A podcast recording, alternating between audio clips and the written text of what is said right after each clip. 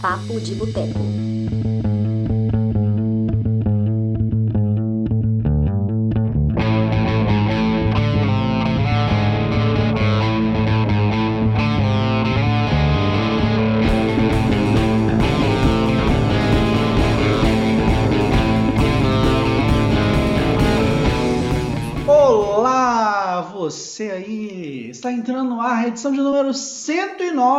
Nosso Papo de Boteco, o podcast semanal aqui do Cinema de Boteco. Meu nome é Túlio Dias, sou escritor, cofundador dessa parada, e hoje tenho duas pessoas super especiais para comentar comigo sobre vilãs mais marcantes do cinema. Eu quero começar aqui com ele, meu amigo, caranguejo junto comigo, Marcelo Palermo. Muito bom ter você aqui. Cara, obrigado pelo especial, obrigado pela introdução aí, né? Só coisa importante como signo, né? Sim, somos dois cancerianos aqui para falar de vilã, né? Tem uma ligação aí e é isso. Eu sou Marcelo Palermo, colaboro aí para o Cinema de Boteco, tem o Cinemador, que é esse perfil aqui no Instagram. Quem quiser, por favor, siga lá, que eu comento sobre alguns filmes entre outras coisas. E boa noite, boa noite, Vivi. Prazer estar aqui com você também. Te boa conhecendo. noite, obrigada. Prazer é todo meu. E é isso. Bom. Marcelo, sempre bom ter você aqui participando com a gente. Tem até um tempinho que você não participa, né, cara? Quando que foi a última vez? Cara, eu acho que foi sobre os melhores do ano passado. Eu não lembro, cara. Ou não, foi com o Seab. Ah, não, não, não, não, não. Participei para falar sobre Promising Young Woman, que É, inclusive é até um. É um filme que acho que até cabe a gente entrar aqui, enfim. É. Mas foi para falar de Promising Young Woman com você, com o Seabra e com a Karen. Fechou, lembro. Beleza. E completando aqui nossa transmissão de hoje, que você acompanha ao vivo pelo YouTube e também pelo Spotify, nós temos ela, Vivi Tomasi, né, que chegou até nós graças ao Vitor Massara, que num belo dia, quando eu estava conversando com o Vitor, Vitor, para quem não sabe, né, ele é namorado da Raíssa, que é irmã da Natália, que é minha namorada. Né? A gente fez um. Bem Belo Horizonte aí, essa explicação. 100% BH, 100% BH. BH a gente tem essa coisa que BH é um ovo, né?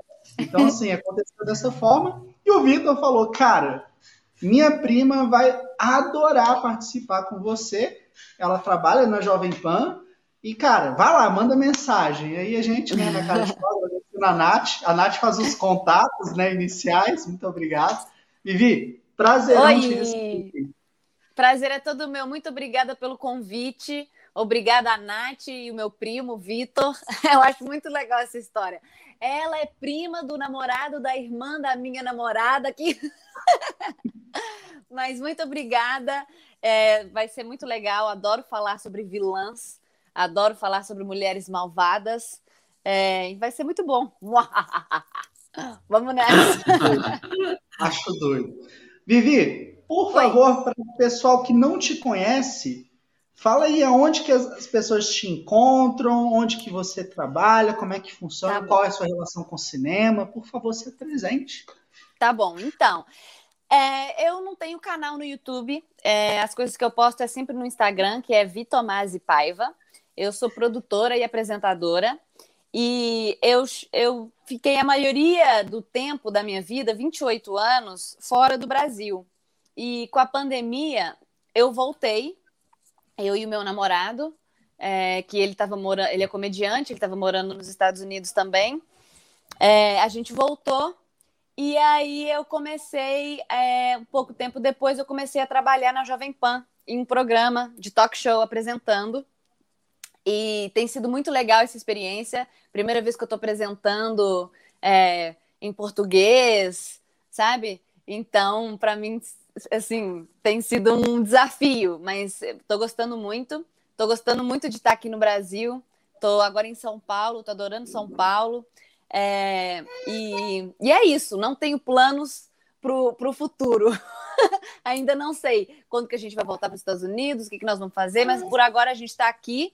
E a minha relação com o cinema é o seguinte: eu estudei cinema na faculdade, é, na escola de cinema, né? Estudei no, no, no college de cinema, mas só que o meu, o meu ênfase era em televisão e jornalismo e documentário. Mas eu, depois que me formei, trabalhei em, é, em alguns filmes quando eu estava em Los Angeles. É, mas não é muito para mim. Eu gosto mais de apresentar e falar sobre cinema. Prefiro. Gente, gente adorei. Já podia fazer até um outro podcast aqui, ó. Já tô cheio de perguntas, mas vou me segurar aqui. Não é? Vamos? Ó, a gente, Aqui no Cinema de Boteco, é assim: você participa uma vez, você recebe outro convite, faltando 20 minutos para edição, e aí, bora participar? É desse jeito, é, é loucura. Gostei. Não, mas é sério, eu não sabia dessa introdução que ela tinha estudado lá fora, e eu acho muito interessante. É, enfim, achei bem legal mesmo, de verdade. Que bom, obrigada. Ó, a Raíssa tá entrou, a gente falou dela, ela tá aí. Raíssa, boa noite. A Karen tá aqui também, boa noite. Oi. O Edson. Boa noite, Karen. Beijo.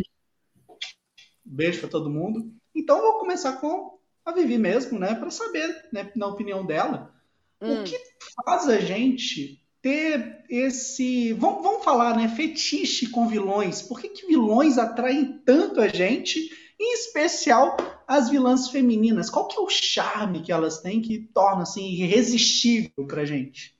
Ao vivo. Ó, oh, eu acho que que as mulheres, quando começou nessa né, coisa de fazer é, vilã, sempre tinha uma pegada mais sensual da mulher vilã, né? Que ela usava aquilo, aquela sensualidade, meio que para para te enganar de uma certa forma, para conseguir o que ela queria, né? É, então eu acho que tem um, esse fascínio ali com a sensualidade da mulher, com uma figura mais complexa, porque as, as vilãs mulheres, eu acho, a não ser o Joker, é, eu acho que elas são mais complexas. Sempre tem uma história por trás daquilo, sabe? Daquela, da personalidade dela, o porquê que ela é má. Né? Tipo a Carol Conká agora. tipo que a Carol é, Conká tá tentando fazer. Super lembrei. então, eu acho que, que tem esse, essa curiosidade também, né, de entender esse, essa figura, esse personagem mais complexo. E, e, as, e as vilãs que eu mais gosto são não são assim sempre as mais sensuais, sabe? Eu, é, são as mais as que têm uma história mais diferente, assim, ou de solidão, ou de vingança, sabe? Ou de insegurança eu gosto dessas vilãs que têm um motivo, digamos, né, para agir da forma que elas estão agindo. Perfeito. Acho que isso entra até, a gente pode colocar aqui a personagem da Michelle Pfeiffer em Batman o Retorno, né? Uhum. Sim. Ela sofre ali, ela retorna, é meio como se ela estivesse se vingando. E tem a, ce a cena, né, que ela tá naquele quarto todo rosa, que ela vai se transformar na Catwoman. Uhum. Que para mim é fantástica, a melhor cena do filme, assim, quando ela está se transformando.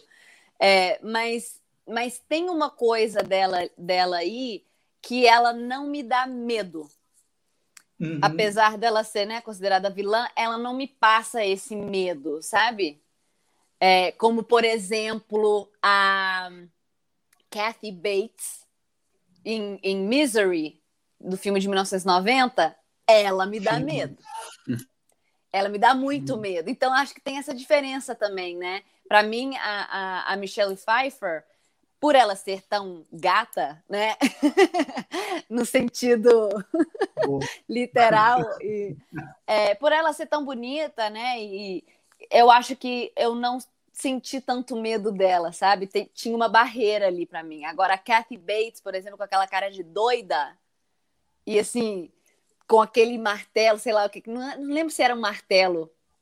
Acho que era um assim, martelinho, sim. Um martelinho. um martelinho. Então, assim, ela me dá medo com aqueles olhares, sabe, de gente doida que é um. Sei lá.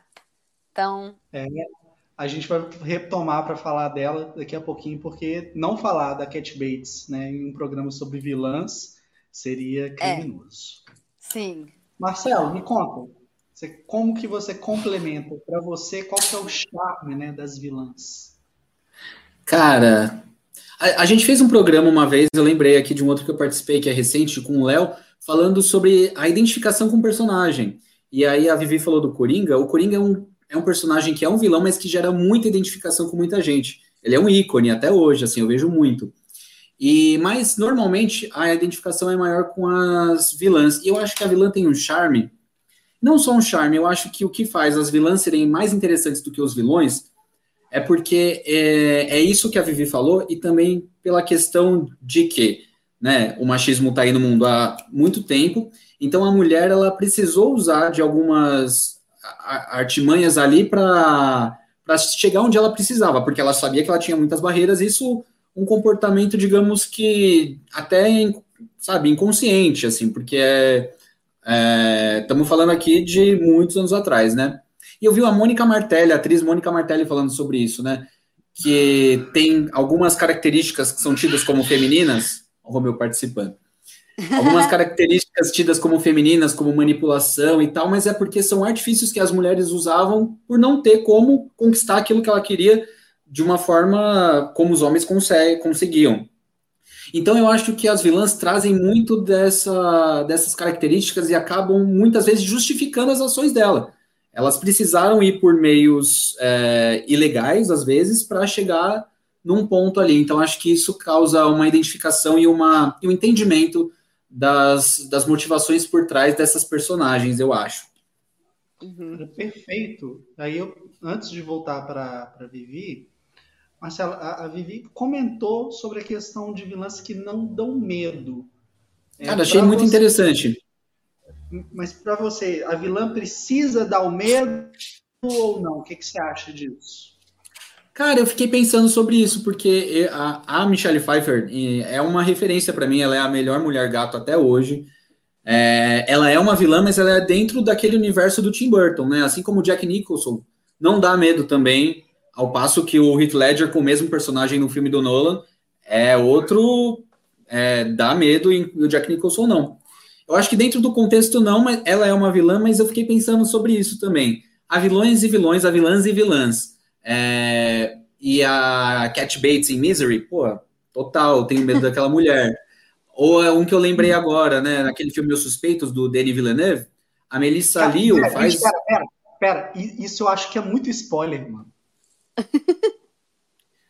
É, mas eu só vou falar a, em, em, filmes criminais, por exemplo, né? Onde você realmente tem medo do que pode acontecer com a vida daquele personagem e tal. É, eu acho que aí mexe com um lado assim tem o caso da identificação, que a Michelle Pfeiffer, a Michelle Pfeiffer que você fala, meu, vai lá, é isso mesmo, dá uma chicotada nesse filho da puta. E tem os outros casos que você fala, meu Deus, como a Leandra Leal em O Lobo Atrás da Porta, que você fala, caralho. Perfeita lembrança, cara. Ô, ô, Vivi, fala mais pra hum. gente sobre essa questão do medo, que realmente, assim como o Marcelo, eu fiquei, tipo, achei doido. É, não, é, é porque e eu também queria falar só no que, no que o Marcelo falou, é, que em relação ao machismo e como as mulheres tiveram que é, né, buscar outros caminhos que talvez não sejam é, não seja o caminho legal ou o caminho da, da queridinha. Eu só queria falar que eu lembrei é, da de Fatal Attraction, Atração Fatal, de 87, da, da nossa personagem Alex Forrest, que foi é, pela Glenn Close, né? nesse ela foi considerada tipo uma a maior vilã de todos os tempos sabe assim mas só que eu acho que assistindo esse filme hoje em dia tem outra leitura mais como a do que o Marcelo fez eu acho que assim hoje as pessoas conseguiriam é, olhar para Alex e ver ela como uma pessoa doente e não tanto como uma vilã e eu também acho que o cara né, o Michael Douglas, naquela época não foi tão, tipo, o uhum. babaca, né? Ele, ele foi, ele, nossa, ela, ele foi, a, a mulher quis ficar com ele no final, né? Então, assim, ele estava ali lutando pela vida dele, apesar de ter feito uma cagada também, né? Então, assim, hoje em dia, eu acho que as pessoas poderiam ter essa visão como o Marcelo falou, né, da mulher que buscou outros caminhos e tal. É, eu achei isso muito interessante. Lembrei muito da, da Alex Forth. Eu adoro esse filme. by the way.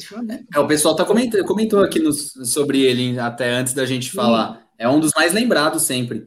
Sempre. É, eu, eu tô colocando aqui. Tem como eu ver o chat ou não? Olha só, no cantinho, nos comentários, tem um ah, chat tá. aqui que você clica, aí tem o comments. Aí você pode colocar lá. Ah, sim, aí, ó. Sim, ela é psicopata. Né? Mas, cara, esse exemplo da atração fatal eu acho muito fantástico, e aí, complementando o que o Marcelo falou, é, muita gente na época falou que era um filme de terror para homens.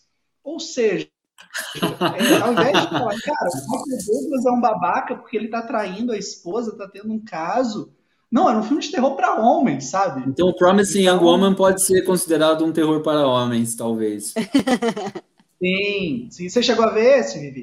Ainda não. Nossa, veja, veja. É? É. Tá. Muito bom. Surpreendente. próxima pergunta aqui é a seguinte: é, imaginem só uma atriz como a Emma Stone. Né? A Emma Stone a gente está acostumado de ver ela em comédia romântica, La La Land, ver em comédia, Superbad. E, porra, acabou de ser anunciada, né? Saiu o trailer aí há algumas semanas na adaptação live action da Cruella Cruel. Né? A gente vai ter um filme contando as origens dessa vilã dos 1101 Dálmatas, né? 1001 não. É, é 1001 ou 101? Acho que é 101. 101. Né? 101, tá. É, e, porra, por coincidência, foi vivido né, no cinema antes pela Glenn Close, mas agora a gente tem essa releitura e tem a Emma Stone. Então a pergunta que eu faço primeiro para Vivi, depois para o Marcelo, é a seguinte: quando a gente tem uma atriz tão popular por filmes leves interpretando uma vilã, a gente fica com aquele gostinho de curiosidade a mais ou vocês acham que não, não é bem assim? E por que isso acontece? É, eu acho que isso é muito subjetivo. Para mim, é, eu não acredito na Emma Stone como Cruella de Vil. Então, assim, quando eu assisti o, uh, o trailer, é, eu não consegui. Que eu achei o trailer maravilhoso. Eu gostei dessa pegada em Londres, punk rock, sabe? Ela com cabelo no mundo da moda e vai explicar, né, por que, que ela é má. É, o que, que aconteceu na vida dela para ela virar a Cruella, que até então o nome era Stella e depois virou Cruella. Acho que é alguma coisa assim. Só que assim eu tenho dificuldade de é, de sentir isso vindo da Emma Stone. E eu acho que tem a ver sim com os filmes que ela já fez, mas também tem a ver. Ah, isso, isso é uma crítica muito assim, subjetiva. A dicção da Emma Stone não me convence como vilã. Ela tem um pouquinho, um pouquinho de. Como é que fala? Língua presa? Um pouquinho de língua presa. então ela não me convence assim como vilã. Nada contra a língua presa. Só Gente. que tem uma infantilidade ali na língua presa, entendeu? Cara, total te entendo, total te entendo. E aí eu não consigo ver ela dessa, dessa, dessa forma, sabe? Mas posso, eu posso me surpreender. Eu vou assistir, eu quero assistir. Mas eu acho que assim, tendo uma Glenn Close como vilã, com aquela cara dela já, aquele queixo dela, sabe? Tudo, tudo combina ali com aquele cabelo, a performance dela. E ela fisicamente também ajuda nesse performance, sabe? Então, não sei, é porque eu acho que a vilã da a Cruella de Vil, especificamente, ela tem uma coisa é, física, assim, o cabelo, o batom, sabe? Não é só a atuação, é fisicamente também para acreditar. E, eu, e a Emma Stone não me, não me passou isso no trailer, mas só para o trailer não tem como, né? Eu dar minha opinião concreta. Marcelo?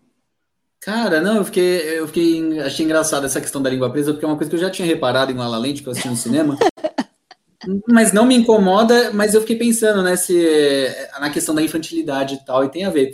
Mas eu quero ressaltar que a Emma Stone já fez uma vilã, uma vilãzinha em A Favorita, que eu considero aquele personagem uma vilãzinha. Ela usa ali de algumas artimanhas né, para chegar onde ela quer, muito ambiciosa. E eu acho que ela tá excelente, inclusive foi merecidamente indicada ao Oscar de atriz coadjuvante pra, por aquele papel. É, agora, a questão que me incomoda é que eu acho que a Disney. É, ela, é, não sei, assim, é, é uma questão de romantizar demais, de quase transformar a vilã em uma heroína, como a Angelina Jolie em hum. é, Malévola. E me pareceu, assim, muito infantil, e eu acho que isso tira um pouco da, da diversão que é ser uma vilã, né? Eu acredito muito na Emma Stone, mas eu confesso que o filme não me animou tanto, assim, pelo que eu vi do trailer. Cara, legal essa colocar. Vocês acharam que ela tá lembrando muito a Margot Robbie por causa da Harley Quinn? Ou não? Ah, é. Pensando agora, parece um pouco, sim. Parece. É, não sei, não sei. Eu acho que talvez, é, talvez eu acho que seja um tipo de personagem que está na moda, que é essa vilã, mas que não é uma vilã, sabe? Que ela é quase uma, sei lá, que ela não comete uma... nenhum é uma louca, uma louquinha, assim. Uma, uma lenda meio... urbana. É, é uma coisa quase adolescente, assim. Então, é, é talvez é, é, até isso que tá me incomodando, assim, porque não chega a ser vilã. Entendo. Cara, é, é, legal isso, esse seu comentário, Marcelo, porque uma reclamação que a gente faz muito aqui, não sei se a Vivi vai concordar, é que muitas vezes os estúdios decidem lançar produções contando a origem dos vilões, a origem do problema. E, cara, quando a gente vê um filme, esse detalhe, ele não é essencial, óbvio, ele desperta curiosidade, mas ele não é essencial. E, assim, indo na contramão desse sentimento, né, de eu não gostar de filmes de origem, essas coisas, eu vejo, né? E no caso dessas produções da Disney, que eles estão tornando aí, né, as vilãs, os vilões mais humanos. Cara, eu tô me amarrando. Eu gostei do primeiro Malévola e tô curioso com esse da Cruella Cruel, né? É, e o que, que, você acha dessa coisa da Disney, de fazer essas versões é, contando a origem dos vilões? Eu, eu gosto, eu, eu gosto de, de me aprofundar, digamos, né, na história e nos porquês e nos motivos. É, só que eu acho também que se a gente ficar fazendo isso sempre, é, tira um pouco da, da, do impacto, talvez, da, do, do, personagem. É, e às vezes é legal só ter uma vilã, porque é má, porque é má. Né? E não precisa explicar e mostrar os motivos o tempo inteiro. É, mas eu acho que com com a Disney, por ser uma empresa bem é, family e uhum. tal, eu acho que para eles deve ser importante seguir essa linha de mostrar o porquê, né? O porquê da maldade e que seja uma coisa mais didática, talvez, para a criança do que do que falar pessoa que tem má índole e é mau caráter é assim, ponto final, né? Então, não sei qual que eu gosto mais ou menos. Marcelo, quer complementar? Cara, eu tava pensando aqui, eu acho que tem a ver também com esse universo, claro, dos desenhos da Disney, mas com esse universo fantástico infantil, de rainhas más. É, e aí eu penso em Natilda Swinton em Crônicas de Nárnia, é, a, ou até mesmo no universo da Marvel, né? A Kate Blanchett em Thor Ragnarok eu acho que é uma coisa infantil mesmo, que é a imagem da Rainha Má, ou nos filmes do Tim Burton, né? Mas o que eu acho é que tá faltando criatividade nesses recentes. Igual os filmes do Tim Burton, os últimos da Alice, no País das Maravilhas, me pareceu muito bobo, sabe? Então, quando não é bem trabalhado, eu acho que fica aquela coisa muito caricata apenas. Concordo, concordo. Marcelo, me conta, você prefere filme que tem vilão homem ou vilã mulher? Ah, mulher, com certeza. Porque é aquilo que eu estava falando, né? Eu acho que. E aí, inclusive, eu acho que eu já posso entrar aqui. Eu vi que a galera estava ali comentando aqui no, no chat. Claro que quando a gente fala sobre vilã, sempre vem à tona a Amazing M, a M de Garota Exemplar. e, cara, e aí fica sempre a pergunta: ela é uma vilã? Para mim, ela é uma heroína. Cara, eu acho aquela mulher uma heroína. Uau! Tem aquele monólogo dela que para mim aquilo é, ó, sabe, vai entrar inclusive no nosso material aí de melhores da década. Cara, aquele Sim. monólogo ela fala, cara, eu não vou ser a mulher que assiste filmes do Adam Sandler. Ele sabe que eu não sou assim, não foi com essa mulher que ele casou, então é isso que ele gosta, é isso que ele vai ter. Eu acho, é, eu acho ela genial, assim, então eu com certeza gosto mais de vilãs. Olha, eu, eu, eu vou passar a palavra para a Vivi aqui, mas eu preciso comentar. Eu considero o Garoto Exemplar como um filme de romance do David Fincher. Acho que é o mais Sim. próximo que o David Fincher tem de fazer um romance, né? Mas uhum. daí, né, que já é surreal, né? Mas daí é uhum. considerar a Amy uma heroína, eu preciso de um pouco de esforço além da conta, tá? Vivi, o que, que, você acha dessa história toda aí? E, por favor, diga, você prefere vilãs ou vilões? Eu prefiro vilãs, total. Eu acho elas mais, mais complexas, assim. É, e esse filme, né, da, o, o Gone Girl, com a, a, a Amazing Amy, é, ela é uma vilã muito inteligente, né? Então você começa a ter quase que uma admiração estranha, sabe, por tudo que ela está arquitetando. Então ela, vilã, ela é uma vilã calculista, inteligente, né? Então você fica tipo, nossa, que da hora! E aí ela tem. E, e, sem falar no discurso dela do Cool Girl, aquele discurso cool girl, exato. do Cool Girl, que enquanto ela tá, ela tá falando, eu tô tipo, sim, tô concordando, é isso mesmo, sabe? Só que aí depois ela até acaba matando uma pessoa para conseguir o que ela quer e você se sente, tipo, meio que mal por ter concordado com uma psicopata, né? Mas esse cara que ela matou era um inocente? Então, ele era um stalker, né? Era um stalker, era um stalker. é, eu, eu acho que é. assim, é claro que tem questões ali que né, devem ser problematizadas, mas eu acho que os homens que são as vítimas dela não são totalmente vítimas. Nem ah. o marido e nem o cara que morreu. Sim, é, pois é, imagina. Qualquer, acho que qual, qualquer mulher ia virar um pouco Amy Dunn se visse o marido traindo ela com a Emily Radakowski. né? Tipo, hã? É, mas o cara ela... levou ela para o interior, né? Ela era uma mulher da cidade, da metrópole, urbana, inteligente, bem sucedida. O cara leva ela para o interior, deixa ela lá naquela vida lá, vai sair beber com os amigos, faz ela ficar engordando, é, assistindo os filmes do Adam Sandler e ainda trai ela, entendeu? assistindo os filmes do Sandler. Pois é, é como se fosse tipo, ela estava perdendo a identidade dela. Sim. E aí ela quis se, se impor, obviamente de uma forma extrema, né? Mas ela tem os motivos, né? Dela. Tem, e aí a irmã dele fala assim, cara, sai dessa, ela é louca. E o cara não sai, por quê? Porque ele gosta dessa mulher, do jeito que ela é. Uhum.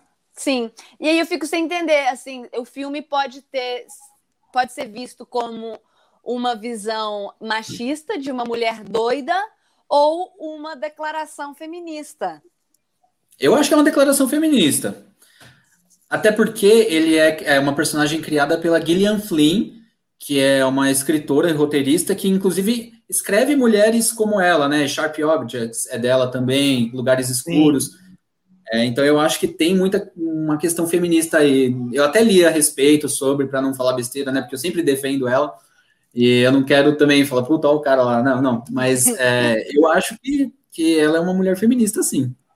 Uhum. É, eu também acho. Acho. É, tá... Gente, discutir cinema é sempre maravilhoso por causa disso. Acho que eu nunca tive essa conversa com o Marcelo sobre o garoto exemplar para ele me Mas eu já tentei, eu já tentei. Como assim, cara? O, o Túlio tá chocado, né? Abalou minha estrutura, minha ordem aqui, né? a condução do programa, cara. É sensacional. Desculpa. Né? Eu, eu ainda acho, tá? Apesar de tudo, que ela é sim uma vilã, até pela forma como. Não sei, as coisas ali do filme, a coisa da fotografia, trilha sonora. Não sei, cara. Eu, entendo a parte da vingança, mas a vingança não torna mas ela. Mas você acha o Ben Affleck uma vítima? Cara, eu acho ele um pateta, mano. Mas ele é uma vítima? Bicho, considerando a proporção da vingança, sim. E por que, que ele fica com ela? Porque aí ele também tem. É um filme que fala sobre. Não codependência, cara, é uma relação tóxica. Não, assim, cara.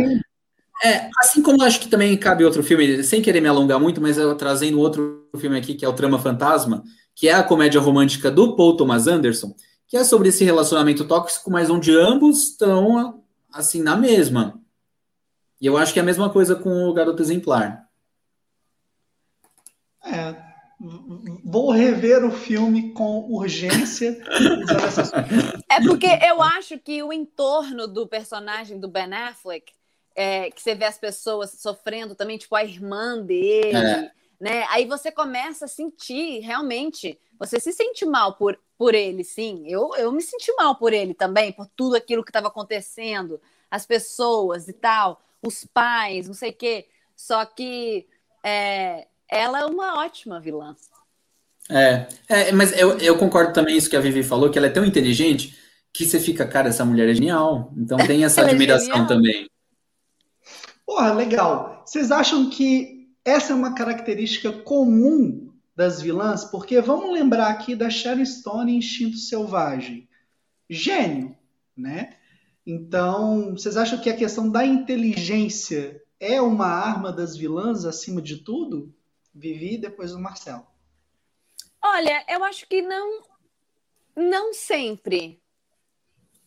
Eu acho que eu gosto quando tem essa, essa coisa de decifrar e das artimanhas e do, do jeito assim calculista e inteligente, né? De conseguir o que ela quer. Mas eu acho que não necessariamente é sempre assim. Ó, vou dar um exemplo assim mais infantil, tá? Mas o filme, por exemplo, Matilda,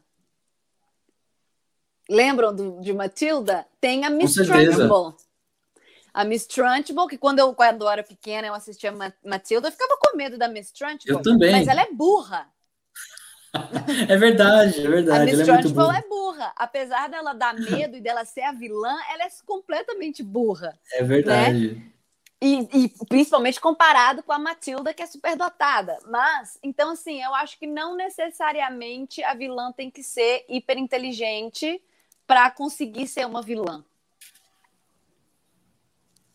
Marcelo, quer complementar? Não, eu concordo. Eu acho que que não tem a ver com inteligência, não.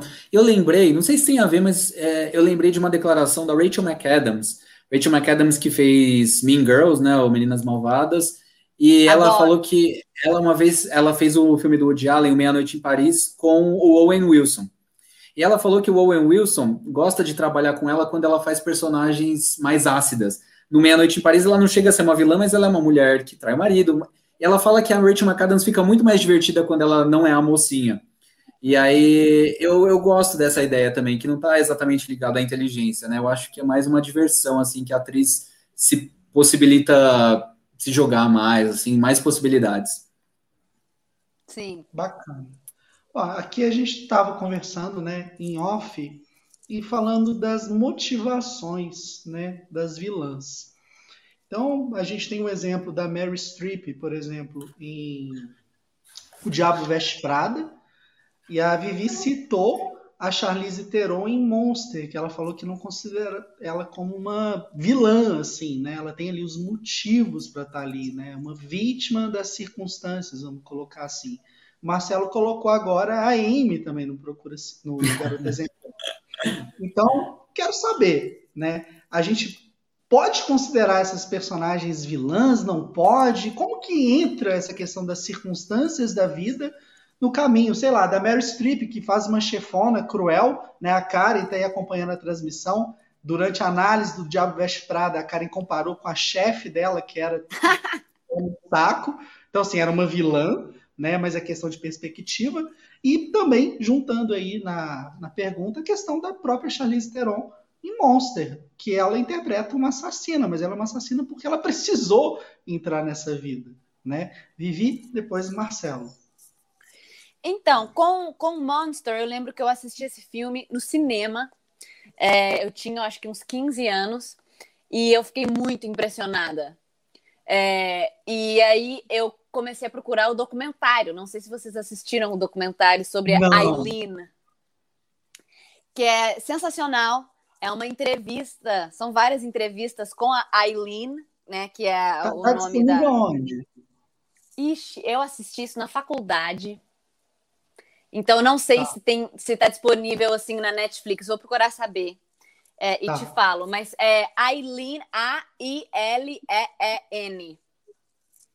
E, e aí eu comecei a, a, a procurar sobre a história dela. Porque, assim, primeiro que eu acho que a Charlize fez um papel incrível é, nesse filme. Ela se transformou assim, eu admiro muito quando uma, uma pessoa, uma, uma, um artista consegue fazer isso.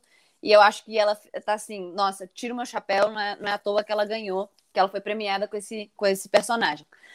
É, então, é, quando eu vi é, esse, esse, filme, eu me, eu, sim, eu me simpatizei com, com essa personagem, porque eu acreditei nela.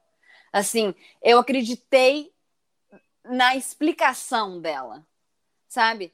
E quando eu comecei a assistir o, o, o documentário, é, eu senti essa uma dó, sabe? Uma dó dela, de onde ela veio, do que ela passou, é, e, acredito, e, acredito, sabe, na, no que ela está contando, que, que ela matou sim, mas que foi por self-defense, né? Uhum. É, e, e, eu, e eu lembro no filme também tem a participação da Vandinha, qual que é o nome dela mesmo? A Christina Ricci. Isso, Ricci. Christina Ricci. É, ela que dedurou ela. Não foi isso? Ela que dedurou sim, sim, a Aileen. Sim, sim, sim. Então, para mim, eu fiquei com mais, muito mais raiva da, da, da Christina Ricci, que dedurou ela, do que, do que da, da Charlize Theron, que era a vilã. Então, para mim, assim, o jogo virou ali nesse uhum. filme. Marcelo, o que, que você acha? Quer complementar? Não, é, eu acho que eu brinquei ali com a garota exemplar, mas ela, a garota exemplar comete assassinato, então acho que sim, pode ser considerada vilã sim. Agora, assim, no Monster, apesar dos assassinatos, são assassinatos motivados, sabe? Olha o tanto de coisa que aconteceu com essa mulher, né? Enfim, se entende a complexidade da mente de uma mulher que passou por tanta coisa, né? Dá para entender. E no caso da Mary Streep e o Diabo Veste Prada, eu acho que tem relações de trabalho problemáticas, que hoje em dia estão sendo muito discutidas, né? Da relação é, empregador e funcionário. Mas é, é uma mulher admirável. A Anne, a personagem da Anne Hathaway, aprende muito com ela. Então, ela, eu acho que ela não chega a ser uma vilã, não. É uma, ela é uma pessoa complexa que tenha um, uma é, que tem comportamentos problemáticos, mas que não é vilã. E que é uma personagem que, inclusive, ela tem um retorno ali, que ela, inclusive, é a protagonista do filme, assim, de certa forma, né? Porque é, dá para entender por que, que essa mulher chegou onde chegou. E também eu acho que entra dentro daquilo, assim, para uma mulher chegar numa posição onde a Miranda chegou, uma mulher de negócios, ela precisa passar por muito é, ela precisa ter meio que um comportamento masculino para chegar até ali. Então, acho que também tem essas questões aí. Mas eu não acho que a Mary Streep seja uma vilã também uh, em O Diabo Veste Prada. Então, Posso falar uma coisa? Pode, pode, por favor. Da, desse filme, eu esqueci de falar. Eu fiquei tão empolgada com o Monster que esqueci de falar sobre o Diabo, o Diabo Veste Prada. Eu tam, concordo com o Marcelo. Eu acho que é, a Miranda não é bem uma vilã. Eu vejo mais o antagonista o antagonista, digamos, né, o vilão desse filme, a cabeça fraca da Anne, da Anne Hathaway, do personagem da Anne Hathaway. Ela ficar deslumbrada, ela não saber o que ela quer, ela ficar se sentindo atraída por uma coisa que não tem a ver com ela. Eu acho que aquilo ali é, é, é o vilão, sabe? E a, a Miranda é a que ajuda que isso aconteça, né? Porque ela né, tem aquele o comportamento dela de chefe má. Uhum. Mas eu não, eu não vejo ela. Eu vejo ela como uma mulher, uma má, mas não como uma vilã. Eu acho que a vilã tá na cabeça da Anne Hathaway. Aproveitando, deixa eu falar mais uma coisinha também, Túlio. Claro. É, é, até o vilanismo da Mary Streep, da Miranda, é de uma forma tentando, na cabeça da Miranda, tentando ajudar a personagem da Anne Hathaway. Não que ela seja boazinha, mas assim, ela pressiona para ver, tipo, ó, vai ser bom para você no futuro, para você meio que se tornar quem eu sou hoje, né? E aí a personagem da Anne Hathaway fala, ó, não é isso que eu quero. E no final as duas, né, tem um, aquela, é, é quase que uma. Elas selam a paz ali, a Anne Hathaway sai, ela, a Miranda finge que ficou brava, mas depois a Miranda vê ela na rua, dá um sorrisinho e tipo, que legal, menina, você tem personalidade, você foi seguir seu caminho, então, assim, é um personagem. Tipo, é, tipo, né? ela entendeu o recado, ela passou por aquilo, entendeu e agora ela consegue ser quem ela é. Exatamente. Meryl né, gente, é, ela consegue transmitir isso no olhar, consegue. no meio sorrisinho, né? Incrível. Talvez a vilã da Mary Streep seja a Iron Lady, né? Que ela fez ali, a Margaret Thatcher. Não sei. É, eu não, não, me recordo de uma. Não, tô brincando, eu não assisti esse da Mary Streep, mas é que eu vi a rainha agora, né? E aquela Gillian Anderson faz a, a Margaret Thatcher, e é uma abordagem assim tão pesada, né? Que é quase uma vilã. Olha, a, a Mary Streep é a Mary Streep, a gente sabe que todo filme que ela faz a gente vai se surpreender. Mas eu, vi, eu não assisti né, a série, a Nath estava assistindo, então assim, eu acompanhava de relance. Eu assisti. Mas assim eu vi com a Gillian Anderson, olha, eu não Cara, sei. Sim. Eu acho que ela tá melhor que a Mary Streep. Na ah, não, eu ouso dizer que sim também. Sério? Não. Nossa, ela arrebenta, ela arrebenta. Ô, louco. Assustador. Muito, muito bom. Muito bom. Mas é a Mary Streep, né, gente? É, tipo, eu assim, falei sobre a Gillian Anderson da Margaret Thatcher, é porque eu acho que a série também dá. Parece que ela é uma vilã, mas a série também pega leve depois no final ali. E no final são três mulheres totalmente distintas, assim. É, não entendam mal, foi só uma polemizada aqui. Ó, oh, né? Agora eu quero saber da Vivi, como nossa convidada de honra, qual o caminho que a gente vai seguir durante esse programa. Ah. Opção 1, a gente pode simplesmente elencar nossos vilões, nossas vilãs favoritas, né? Ou a gente faz um comentário né, em cima de uma lista. O que, que hum. você quer? Qual que você acha que é o mais válido? Ué, podemos fazer como é que é? Comentário em cima de uma lista que já está pronta? É, aquela listinha que a gente separou de todas tá. as vilãs. Aí a gente faz uns breves comentários, assim. Pode ser. Pode Acho ser? que aí fica mais fácil para as pessoas acompanharem, talvez. Fechou. Tá. Bom, começar então. Aliás, antes, né, tem uma curiosidade. A gente conversou aqui em off. É, boa parte das atrizes que estão aqui nessa lista, elas foram indicadas e ganharam o Oscar, né? Não todas, né? A Glenn Close, por exemplo, ela não ganhou pela atração fatal. Infelizmente. Então, é, a Glenn Close e a Amy Adams estão aguardando o Oscar delas aí. Não, então. é, né? Estão na fila ali, é tipo... O filme desse ano, inclusive, que elas estão não ajuda. Pois é, eu assisti não. esse filme. E aí? Eu achei que a Glenn Close fez um papel bom, a Amy Adams também, mas eu é, tive um pouco de dificuldade. Sempre quando aparecia o um menino com a namorada, sabe? Era uma relação muito nada a ver com o filme. Nossa, é um dramalhão, né? É um dramalhão que eu, eu custei para acreditar às vezes.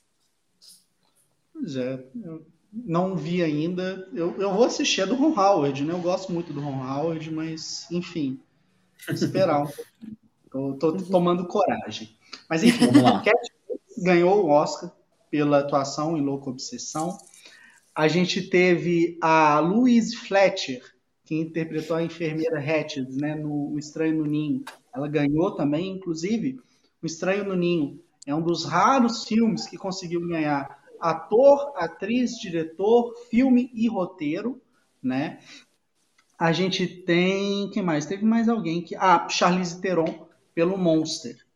Então, assim, trabalhos de atrizes, né, interpretando vilãs, geralmente tem um retorno muito positivo, porque é, tem os casos, né, da, por exemplo, a Lupita Nyong'o, que foi totalmente esnobada pelo papel dela em Nós. Então, assim, não é garantido, né, mas é um negócio que chama muita atenção. Então, quero começar aqui né, sabendo qual é a opinião de vocês sobre a personagem da Cat Bates em Louca Obsessão, Misery. Depois o Marcelo. Eu primeiro? Tá. É, bom, eu acho que tem, tem um paralelo aí também da, da Kathy Bates em, em Misery com a Nurse Ratched, porque as duas são enfermeiras, né? Então tem, tem essa coisa de é, Angel of Mercy que chama. E, e assim, eu vejo na, nessa Kathy, na, na Kathy Bates, na Annie Wilkes, né? É, uma pessoa bipolar que tem uma mistura assim de bondade, que é sorridente, que tem uma alegria que parece loucura, né? Aquela alegria demais que parece que tá doida. E que isso me dá muito medo. então, acho que ela conseguiu fazer essa mistura muito bem, sabe? De boazinha com má, sabe? Que muda repentinamente, sabe? É, e que te deixa um pouco confuso, um pouco tipo, ixi, o que, que, que tá acontecendo ali, né? Eu acho que ela conseguiu fazer isso muito, muito bom, essa mudança de humor, assim. Sim. Porque também te deixa sem saber o que, que vai acontecer. E esse, e esse não saber do que, que vai acontecer, que a sua mão fica suando enquanto você está assistindo o filme, sabe? É, é, é, muito legal de ver, né? É, então, assim, não é à toa que ela ganhou o Oscar para esse filme, porque ela teve uma habilidade é, muito grande para poder brincar com esses dois lados, assim, de, de boazinha, de sorridente com, com séria, né? De, e, e, e com raiva, de repente. Então, nota 10 para Kathy Bates. né? Destrói. Destrói. Marcelo, você gosta dela? Cara, eu adoro. E é Stephen King, né, cara? É, eu amo Stephen King. Enfim, tem vários filmes que são baseados na obra dele que são os meus favoritos.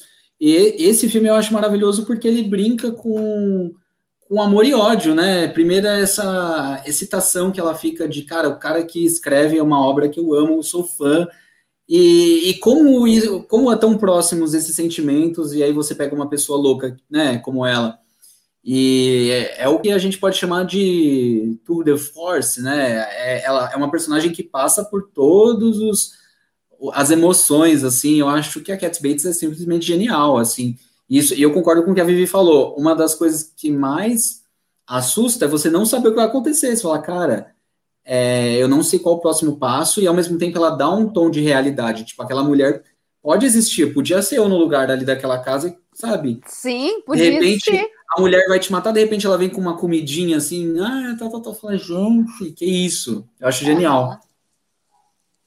Perfeito, eu gosto muito desse filme é um daqueles casos que a cada revisão ele só cresce, a gente só vê mais nuances uhum. na atuação do Cat Bates. O James Caan também está muito bem. Sim. Mas a, a, temática do filme, né, a questão da obsessão, isso bate muito para mim. Gosto demais dele. Ó, Charlize Theron em Monster. Né? Antes, eu quero passar a palavra aqui para Vivi, vou lançar uma pergunta também. É, tá. Quando a gente tem uma atriz muito bonita, que é o caso da Charlize Theron, É, você acha que ela precisa ficar feia para ela ser reconhecida na academia, ela ter o trabalho dela valorizado pelo que ela faz em cena, não pela beleza, não pela embalagem? Hum, que pergunta difícil. É... Eu acho que, infelizmente, tem a ver um pouco, eu acho. É, da pessoa ter que. da, pessoa não conseguir passar é, é, esse, essa personagem, né? Por ser muito bonita. Né? Quem vai acreditar numa serial killer que é que é igual a Charlize Theron, que é a, a mulher propaganda do perfume Jador, né? Então assim, é, mas eu acho que também depende depende da, da vilã. Eu acho que para o personagem é igual do Monster, da Eileen, pela história da Eileen, já que é uma história verdadeira, de onde ela veio, por tudo que ela passou, ela precisou se transformar para contar aquela história de uma forma real, verdadeira. É, agora, uma vilã, por exemplo, igual a Gone Girl, igual a a, da, que a Rosamund Pike fez, ela é linda. Ela é chique, ela é elegante, ela tá com o cabelo dela sempre perfeito, ela é toda bonitona. Então, assim, ela não precisou, né? Porque também é um personagem que foi criado. No caso de Monster, eu acho que era necessário, sim, para Charlize Theron se transformar. E, e, ela ficou igualzinha a Eileen. Uhum. Igualzinha. E eu Sim. acho que isso também dá um sentimento ainda mais, ai, sabe, a flor da pele quando você está assistindo uma pessoa que está fazendo um personagem muito parecido com o verdadeiro. Então eu acho que aí nesse caso valeu a pena uhum. essa mudança. Eu acho que foi necessária. Ô, Túlio, só para lembrar aqui, a Ed comentou que a gente está esquecendo da Monique em Preciosa, que ela também ganhou o Oscar, né? Nossa, esse é muito bom. Real. Eide, perdão pela falha aqui na hora de selecionar o material. Eu não lembrei do Preciosa. E assim, cara, o Preciosa é um bom filme. Mas, cara, não sei vocês, mas eu não tornei a rever. Eu achei ele tão pesado. Não, não, é, é, não, não, não é um dos meus favoritos, não, também. Tem qualidades, mas. Enfim. Eu, eu assisti uma vez só também. É, mas a personagem que mais me marcou, apesar de não ser a principal, foi a Monique, com certeza. É, eu. Tem até Mariah eu... Carey no filme, né? Numa ponta. É, e ela manda bem zaço. Manda, sim. É verdade. A, a, a, e também a Paula Patton, que é a professora. Verdade. Uhum. É. é. o Lee Daniels é interessante. Eu tô curioso para ver esse novo dele, que é os Estados Unidos versus Billie Holiday com a Andrew ah, Day, que acabou de ganhar o Globo de Ouro. Eu tô curioso para esse filme. Que é do Lee tá... Daniels do Preciosa. Ele estreou no Hulu no dia 26, mas assim, não sei quando chega no Brasil. Né, o Hulu não tem no Brasil, eu não sei, então. Ah, tá, mas então tá disponível de algum jeito. tá. Marcelo, comenta aí sobre a Charlize Theron no Monster, por favor. Ah, cara, não tem nem que comentar. Ela a Charlize ela tem essa qualidade, inclusive, de ela interpretar muito bem personagens baseados em pessoas reais, né? A gente acabou de ver nesse filme recente que ela faz uma repórter da Fox.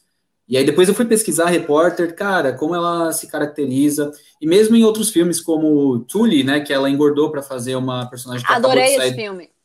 É, a Charlize eu acho ela genial, cara. Ela é, eu acho que ela não só ela, assim como outras atrizes, como Nicole Kidman e tal, elas podem fazer qualquer coisa. Camaleoa. Sim. Inclusive tem um, um, filme recente, não é, não é muito o tema do nosso programa, não, com a Nicole Kidman, acho que é o Peso da Verdade, que é da Karen Kusama, que dirigiu. Ah, sim, verdade. A Nicole que Kidman. é que ela tá totalmente diferente. Ela ficou diferente, a Ed comentou aqui também no As Horas. E a Nicole Kidman, falando sobre esse tema, ela está fazendo um novo filme do Robert Eggers, que é o diretor de A Bruxa. E é um filme que tem Bjork, que tem a Anna Taylor-Joy, e ela faz uma vilãzona, e ela tá falando coisas assim, maravilhosas. Hã? É o Northman? Esse mesmo. Parece que a Nicole Kidman vai ser uma vilãzona nesse filme, tudo indica. Pô, bacana. É, a Vivi comentou com a gente em off que ela não gosta muito de filmes de terror, é. Esse cara aí, o Robert Rodrigues. Eu lembrei, a Nicole Kidman também fez a vilã naquele filme com o Joaquin Phoenix, não é? O To Die For. Do... Que é um filme do, do Joaquin Phoenix novinho. Se não me engano, é do Gus Van Sant. Ah, porra! Nossa, um sonho!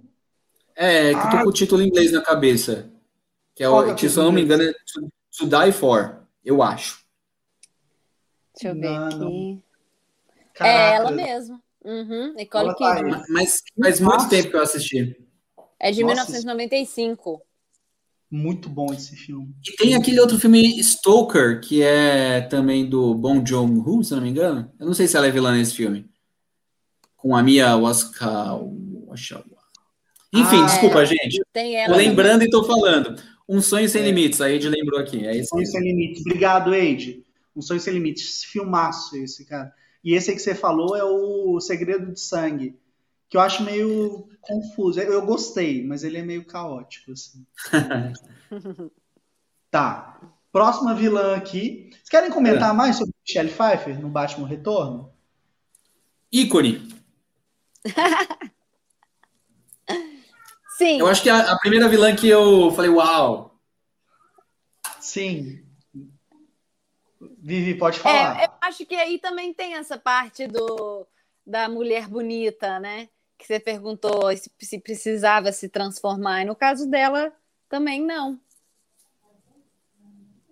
Curioso para ver a Zoe Kravitz agora, de Mulher Gato. Sim, sim. Eu acho que combina, sabia? Eu também. Super. Combina demais. O problema, né? Igual o caso, quando a gente viu a Anne Hathaway. Cara, acho que. Não sei, a imagem da Michelle Pfeiffer como mulher gato é, é. pra gente é muito forte, sabe? A Exato. galera que é adolescente agora vai ver a porra do filme, beleza, nem sabe quem é Michelle Pfeiffer, esse pá mas não sei, eu, eu, tenho uma grande dificuldade de ver outra personagem no papel da Mulher Gato e não lembrar da Michelle Pfeiffer. Também. Uhum. Mas eu, eu, concordo também, é um filmaço. Teve uma edição nossa aqui do programa, o Lucas Ares, ele veio comentar pra gente sobre BDSM, né, e os filmes. E ele falou que os primeiros interesses dele sobre couro começaram com o Batman, o Retorno. Oh. Cara, mas você sabe, eu, eu assisti esse programa e eu acho que tem tudo a ver com a questão do látex, até com a coisa erótica, que eu acho que muita coisa erótica veio desse universo da mulher gato. Super. E eu, eu assisti esse programa, é, é, foi genial. Foi foda, foi legal.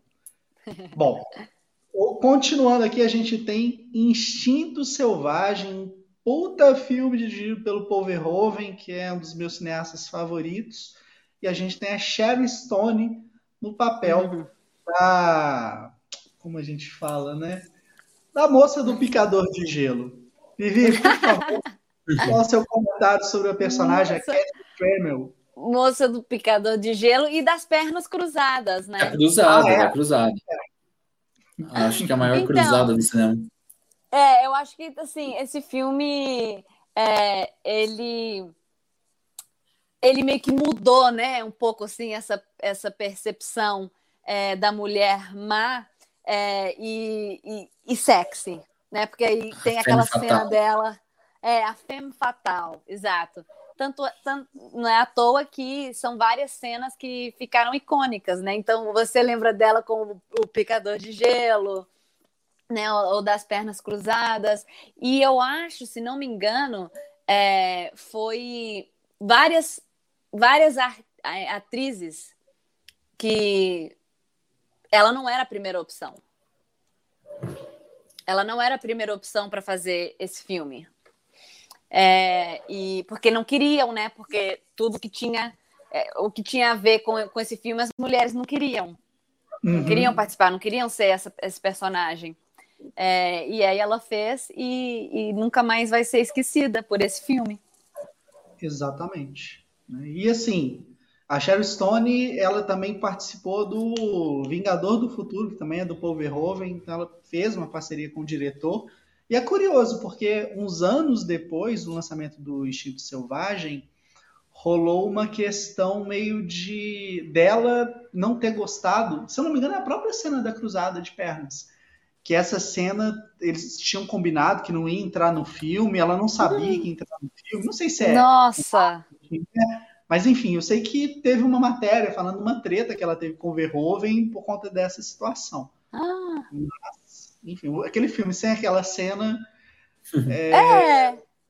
É uma cena marcada, assim, o filme ia continuar sendo bom sem a porra da cena, claro, mas a cena faz o filme, cara. É a personagem, Sim. sabe? É a provocação. Eu também acho, porque tem essa, essa, essa autoconfiança dela, é um pouco de arrogância com sabe? De estar tá numa situação onde qualquer um se sentiria completamente vulnerável e, e já culpado, né? Que aí, mas que ela tipo comandou aquela situação, uhum. usando só a, a, as pernas, né? Assim, uhum. a cruzada de pernas. Então assim, é um momento que você fala, oh, não, né? Impactante, é. Tô doido. Marcelo, o que, que você tem a dizer sobre instinto selvagem? Cara, é isso, né? É a vilã que usa sexualidade para vilania, né? Então é a femme fatal. É... e assim como a Vivi falou, cada um lembra de uma cena. Eu lembro de uma cena que eles estão numa discoteca ali, numa balada. Aí ela chega, pega na bunda do Michael Douglas, de repente chega outra mulher por, por trás E, cara, é, é, é, eu acho muito seguro como ela brinca com a sexualidade. Eu acho isso genial. E é, só... É. Pode falar. Não, não, aqui ela brinca com essa coisa de deixar o outro desarmado, assim. Exato. Sem saber o que fazer. E ela consegue fazer isso com a gente que tá assistindo. Sim, tipo, eu fico com vergonha, eu falo, caralho, Exato. e ao mesmo tempo, né, você fala, uau, que mulher, né? E a única coisa é que eu acho que a Sharon Stone ficou marcada por esse tipo de papel, e depois disso ela só fez papéis, né, meio que estereotipados, assim, da Femme Fatal. E a sequência é muito ruim do Instinto Selvagem 2, se não me engano, que ela insistiu ali. É muito ruim. Né? Não tem o Paul Verhoeven, mas é, é um filme incrível, é uma personagem incrível. É, gosto muito. Acho, tá? É, falando aqui sem uma grande pesquisa, né? Mas eu acho que talvez seja a minha vilã favorita do cinema, porque. Oh, uau! Uau, uau, uau! É, é o Paul Verhoeven, cara. Porra. É. Ó, Vamos falar aqui de uma personagem nacional. E você chegou a assistir O Lobo Atrás da Porta? Não. Não. Mas, vou, mas vou querer assistir, porque vocês já falaram com a Leandra Leal, né? É, fica a recomendação. Isso. Porque a personagem da Leandra Leal é aquela coisa, ela combina a, a sutileza, é, vingança, frustração e assim, que filme maravilhoso. Eu li uma crítica do Pablo Vilaça sobre esse filme que ele fala que ela tem uma performance diga, é, digna de Glenn Close, assim, da vilania. Uau.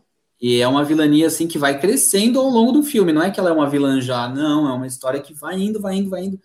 E de repente você fala, caramba, você fica chocado. Né? Vou assistir.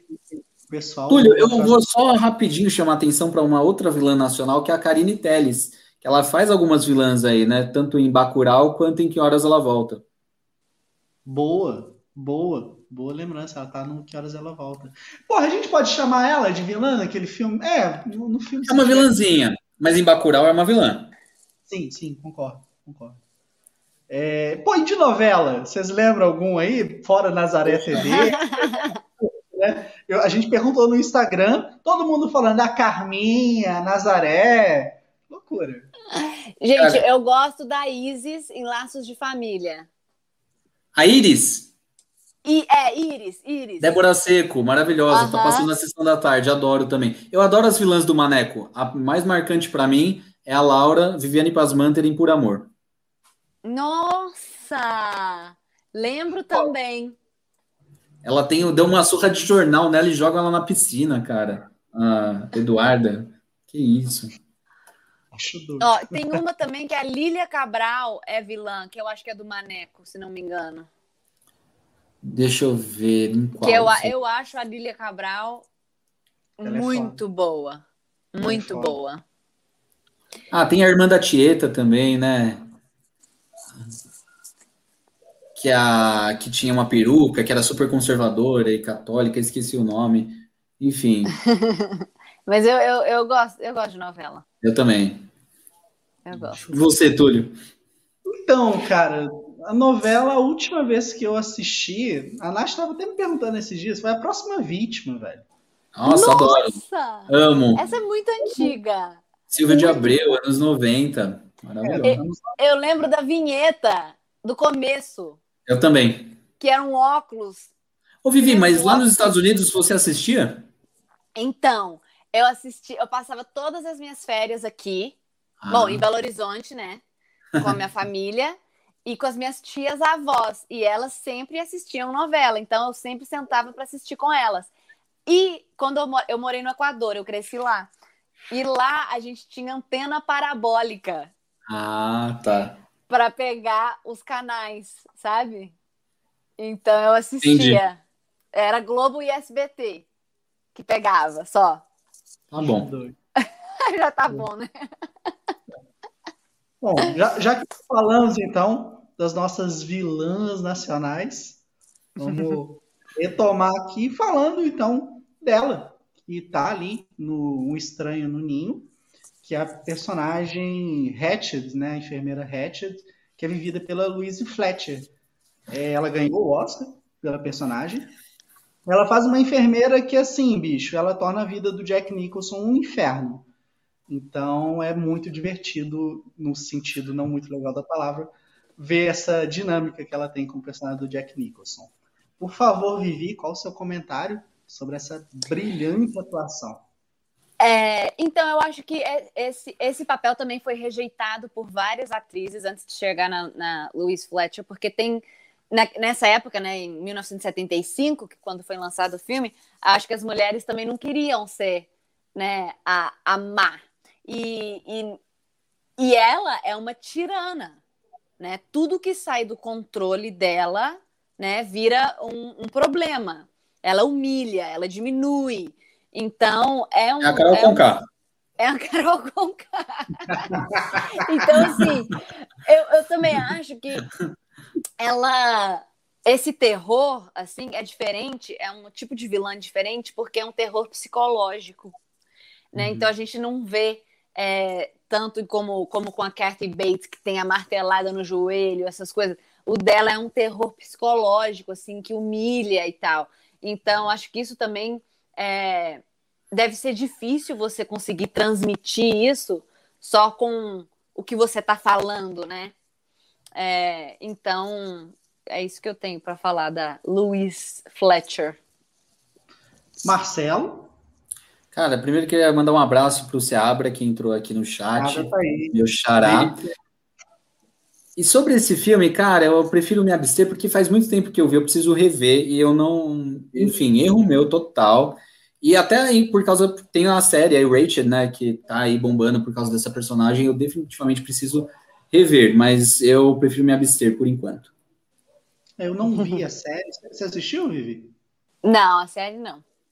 É, a série tem uma coisa meio de um que é meio fantástico, de terror, assim, não sei, não, não bateu muito para mim, pulei. Entendi. Pulei Ó, a Ed comentou aqui mais cedo sobre ligações perigosas, que deu origem, né? Ali eles falam que é muito inspirado no Segundas Intenções.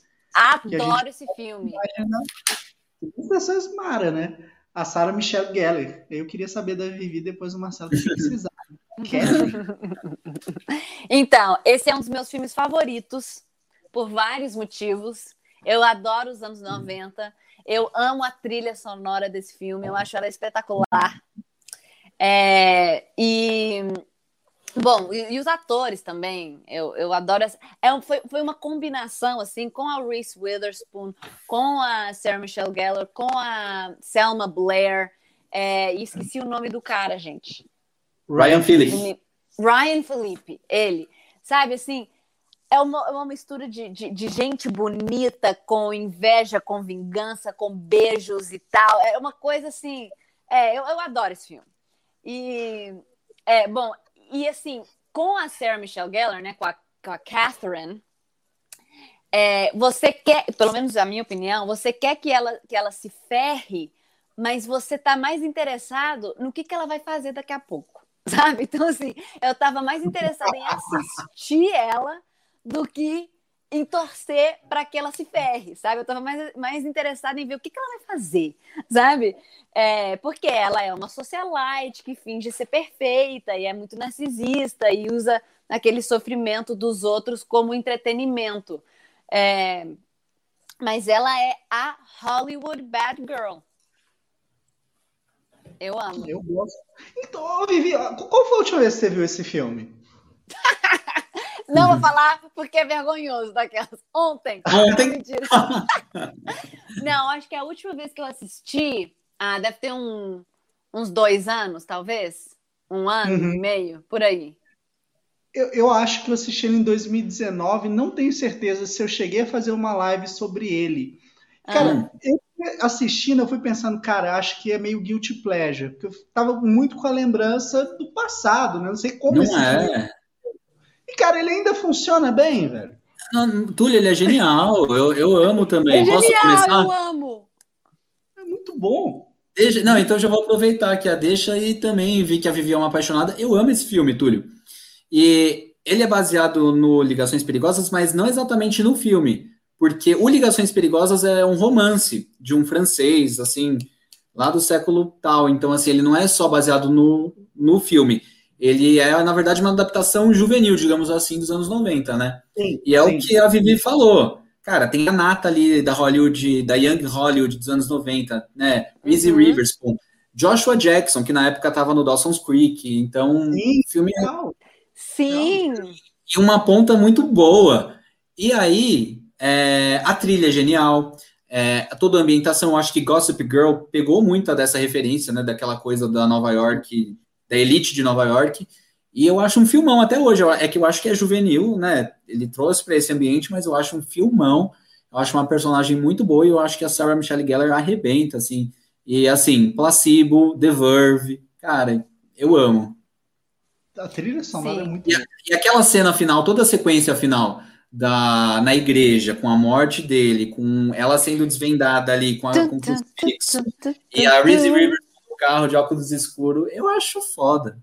É Sim. foda. né? Pra com mim, a cena que mais. é, Tem várias cenas no filme que eu acho fantástica, mas, mas uma que, que eu acho que todas as meninas talvez concordem comigo é quando a Reese Witherspoon vai embora e aí ela tá na escada rolante, subindo a escada rolante e tá lá ele lindo esperando por ela. E eles casaram, né? Tiveram filhos e tal, Sim, na, É. na vida real. na vida real, é. E, e eu lembro também que, eu- que o filme era uma febre, assim, que na época tinha o MTV Movie Awards, ainda tem, na verdade, né? Mas na época bombava e ganhou o melhor beijo, ganhou o melhor vilão, ganhou tudo. Ganhou a É. porra toda.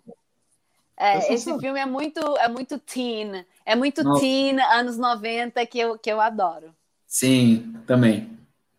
Eu gosto bastante dele também. Acho que a lembrança principal que eu tinha era a trilha sonora e, porra, é maravilhoso, cara. É maravilhoso mesmo.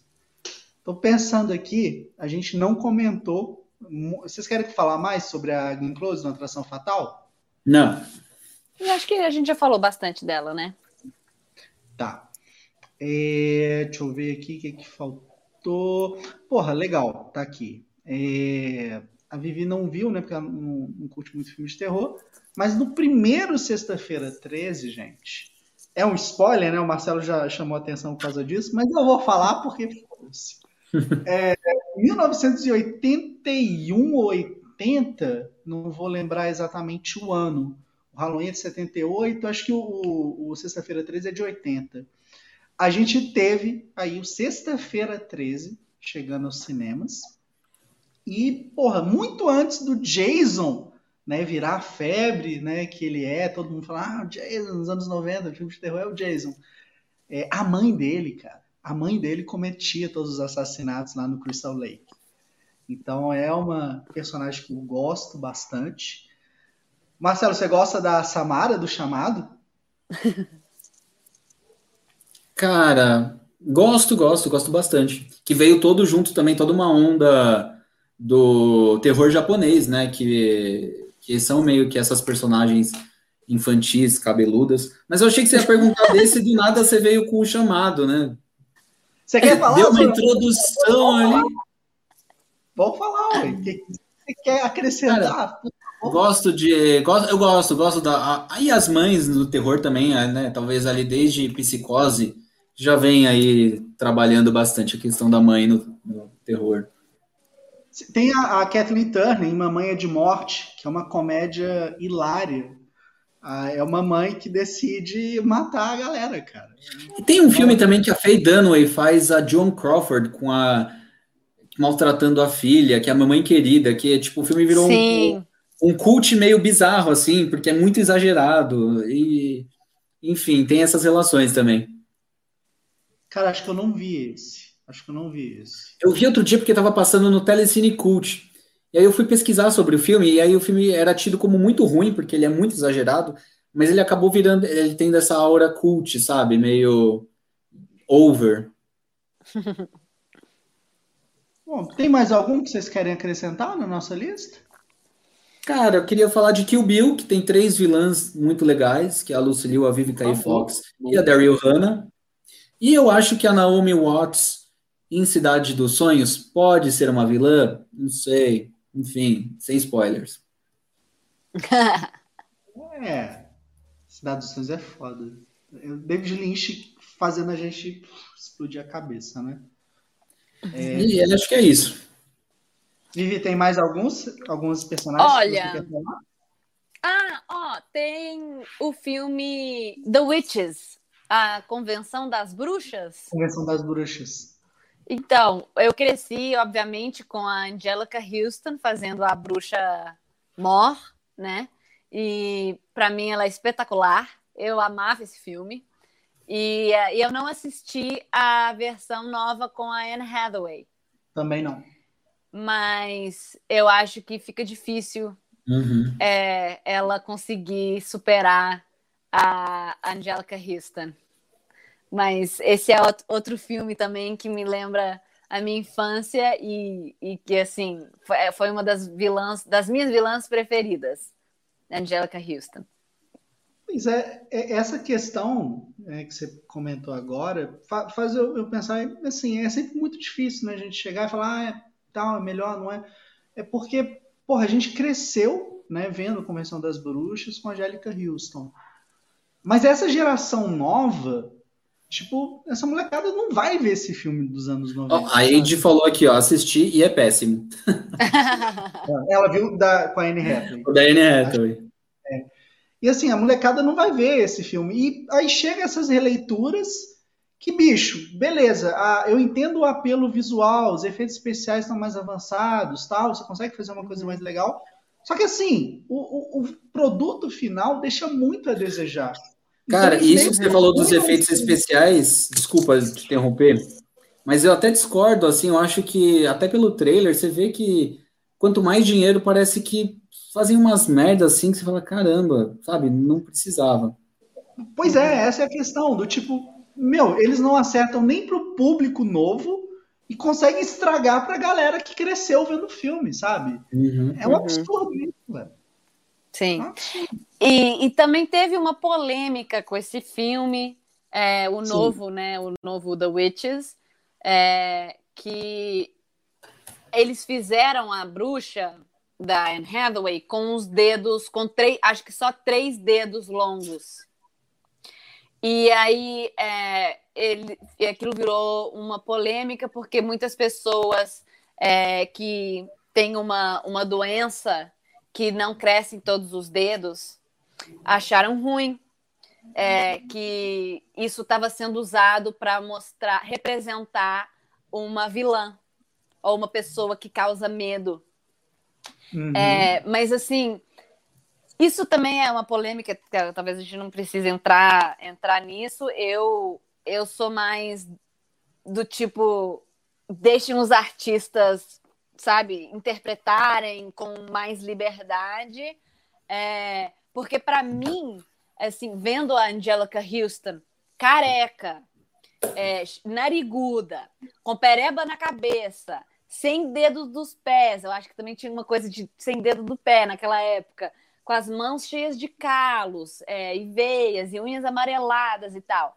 Então, assim, eu nunca vi nada da, daquilo e pensasse, nossa, todas as mulheres carecas ou todas as mulheres narigudas são más, né? Então, assim, eu criança. É, uhum. É, ou, ou todas as. Por que, que são sempre as mulheres que são as bruxas? Né? Eu, eu, como menina, não, não pensei naquilo, né? Então, assim, também teve essa polêmica. Eu acho que também as pessoas começam a ficar um pouco com medo do que fazer, de qual personagem criar, de como que esse personagem vai falar, o que, que sabe? Como que esse personagem vai ser. Então acaba que eu acho que vai atrofiando um pouco a criatividade uhum. e essa liberdade, né? É. De poder fazer de poder ser uma vilã que, que, que fala é. várias coisas, alguém vai se ofender. É. é. eu acho que isso entra dentro desses filmes onde tem muita grana investida e que precisa agradar muitos públicos. Exato, isso é muito eu difícil. É, porque, cara, não tem como. Alguém, você, né? Ou você preserva a arte ali e vai com o que você acredita, ou então você vai ficar sendo cortado ali, aí vira uma coisa meio Marvel, né? Exato, exato. Ó, o é. Seabra que lembrou da mãe da Carrie. Boa, é, boa lembrança. É, a gente não, não falou, mas é o filme do Brian de Palma ganhou uma releitura em 2013 que a mãe ganha um papel mais forte, né? Que é até vivida pela Julianne Moore. Julianne Moore. Mas eu acho que a única coisa boa desse filme de 2013 é exatamente isso, a Julianne Moore, que de resto. Uhum. É. Mas, uhum. mas só complementando isso que a Vivi falou, é foda, né? Porque, beleza, eu acho que todo mundo tem direito de chegar e reclamar e expor como Vivi se caiu. Sim. Oi? Vivi caiu? Eita, peraí. Deixa eu entrar aqui. Acho que caiu aqui. Eu vou ter que entrar então com duas telas. Pera. Enquanto isso, deixa eu ler os comentários aqui. Uh, a Anne Hathaway tá virando o Adam Sandler feminino, uma pena. Aí voltou. voltou. Ah, desculpa, eu apertei o botão errado. Tudo bem. Não, tá tranquilo, já tá, tá aqui de volta. Desculpa, Túlio, continua Mas, seu pensamento. Então, essa questão, né? Todo mundo tem o direito de se expor, falar do que sente, ok, tá. Mas, bicho, é foda, né? Porque a gente não sabe, eu não vi o filme, se na caracterização da personagem ela estava fazendo menos por causa do dedo, saca? Se ela estava usando o dedo realmente como algo ali pejorativo, como um tipo, ah, vamos fazer deboche em cima disso. Cara, era uma vilã, era uma personagem, entendeu? Tipo, talvez o fato dela ter essa, esse defeito torna ela, tornou ela vilã. Então, assim, é caracterização. E a gente, na hora que ignora isso em prol só de, ah, vamos agradar todo mundo, enfraquece algumas coisas. Ou seja, tem muita gente que é foda, que vai lá, dribla isso, faz acontecer, beleza.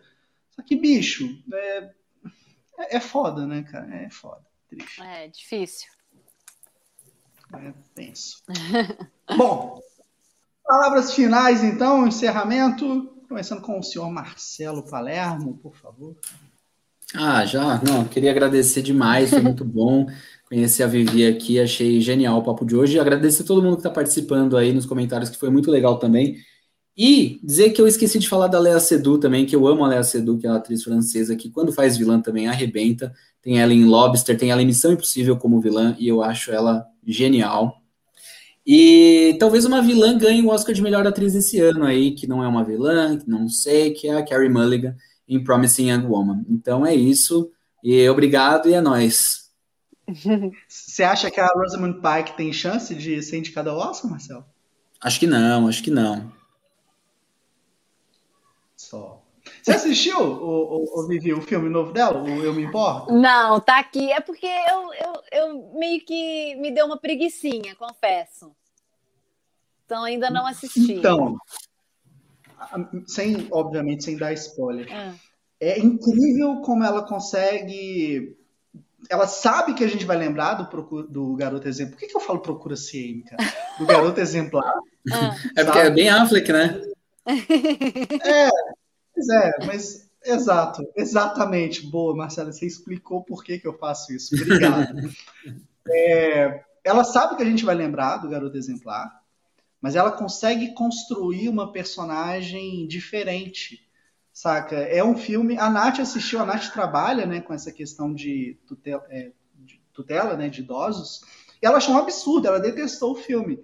Mas, cara, é, é fantástico. Eu me amarrei muito. Ah, é? Vale ah, muito. ok. É um pouco engraçado? Vale... Então, ele é meio na coisa da sátira. Tá. Ele vai ali para uma coisa meio absurda num momento, mas é muito divertido. É muito divertido. É, é humor negro, assim, de primeiro. É, é, o sonho americano sendo subvertido. Ok. É maravilhoso. Tá. Maravilhoso. Vou dar uma chance, então. Dê. Vivi, por favor, palavras finais. Ah, queria agradecer, muito obrigada pelo convite. Adorei conhecer vocês virtualmente e participar aqui da live. Contem comigo é, para qualquer outra live que vocês quiserem, tá? Tamo junto. Ó, que a gente chama mesmo, viu? Pode chamar. gente, agradeço imensamente, Marcelo, né? Muito bom, sempre com comentários aí pontuais e com dando a seriedade que esse programa merece. Né, ah, tá. Quando o Marcelo Seabra participa, isso aqui vira o caos. Né? O Marcelo Seabra está aí nos comentários. Então, quando Marcelo Palermo está aqui, a coisa é diferente. É... Não, tem o Léo também, tem a Graça. A galera aqui, a Vivi precisa conhecer, que é uma galera muito boa. Ótimo. Exatamente. O Léo é outro da seriedade, né? Vivi, muito obrigado pelo seu tempo, por topar participar aqui com a gente. Espero que você tenha gostado. Muito. Tá? Gostei muito. Para todo mundo que ficou aí, uma hora, 24 minutinhos. Muito obrigado. Espero que o SPC do cinema de vocês tenha aumentado, que vocês precisem correr atrás de vários outros filmes para assistir, tá? E voltaremos na semana que vem com mais uma discussão. Semana que vem a gente vai fazer um daqueles programas que a gente foge do cinema. Vai ser um programa sobre poliamor. Então vai ser um Uau! negócio meio diferente. No assim. cinema? Não, a gente só vai falar de poliamor. mesmo. da vida pessoal? É, eu vou entrevistar uma especialista que fala muito sobre a questão do poliamor, mas ela defende como não monogamia. Né? Ela não aceita o conceito do poliamor, ela fala de não monogamia. Então vai ser um papo assim. É, porque aqui no Cinema de Boteco é o seguinte: o site, o Instagram é realmente de cinema. Mas, cara, aqui nosso programa chama Papo de Boteco. Uhum. Tudo que a gente vai falar no boteco, a gente vai tocar o terror e falar aqui. Legal. Né? Então. É, essa gente... eu vou deixar pro Túlio. Adivinha quem vai participar comigo? Você tem uma chance. A Grace, a Grace.